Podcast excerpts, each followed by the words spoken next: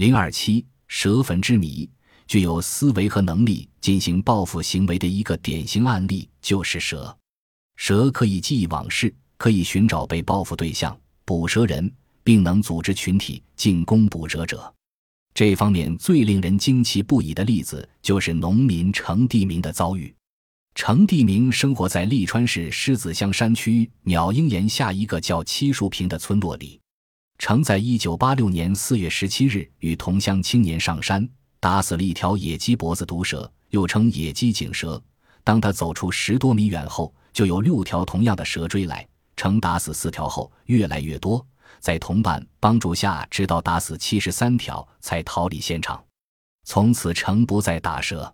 两年后，在市场经济的驱使下，程又于一九八八年打起松花蛇，一种无毒蛇。一九八八年七月十二日，成打死一条十二千克的松花蛇后，一条青竹分蛇窜出，将城咬伤。在另一次夜归的路上打蛇时，又被咬伤，花掉二百多元医疗费。此后，一九八九至一九九零年两年间，成三次被蛇咬伤。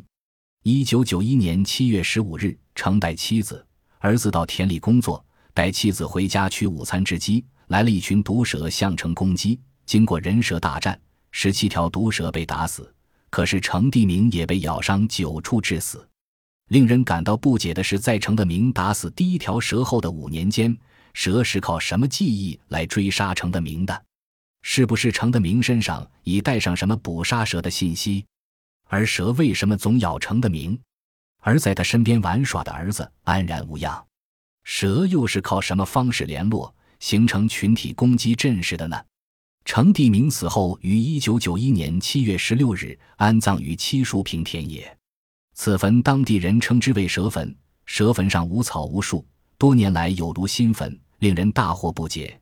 其上加奇的是，每年三至九月都有一次群蛇聚会，来到这坟上爬行缠绕，不少人都亲眼目睹了这一奇观异景。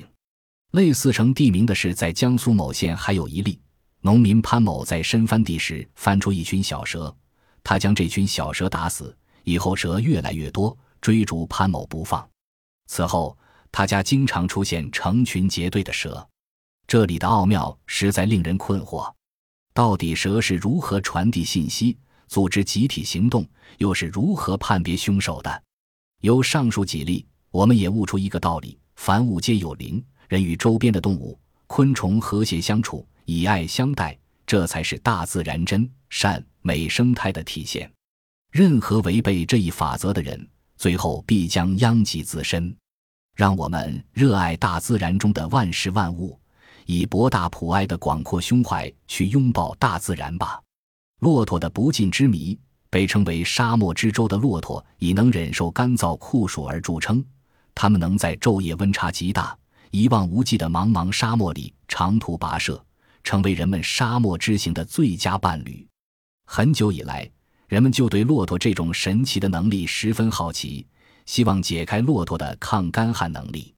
解释骆驼抗旱能力的最早一种理论是水囊说。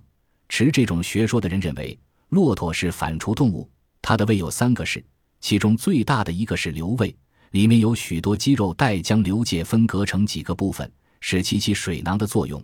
在水源充足时，水囊便储存一些水，以备口渴时用。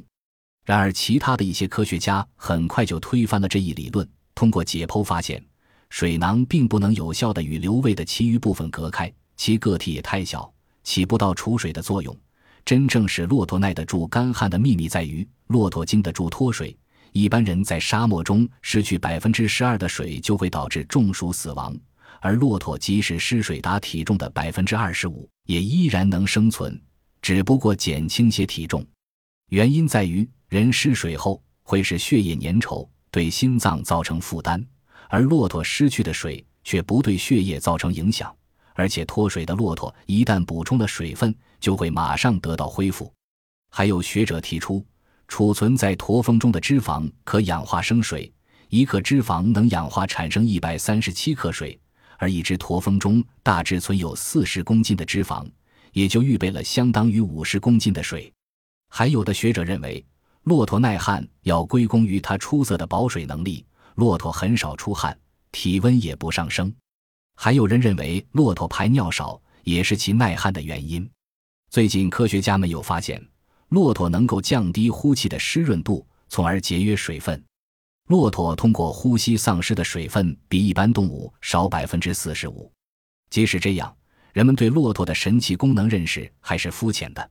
骆驼身上还有许多谜等待着我们去破解。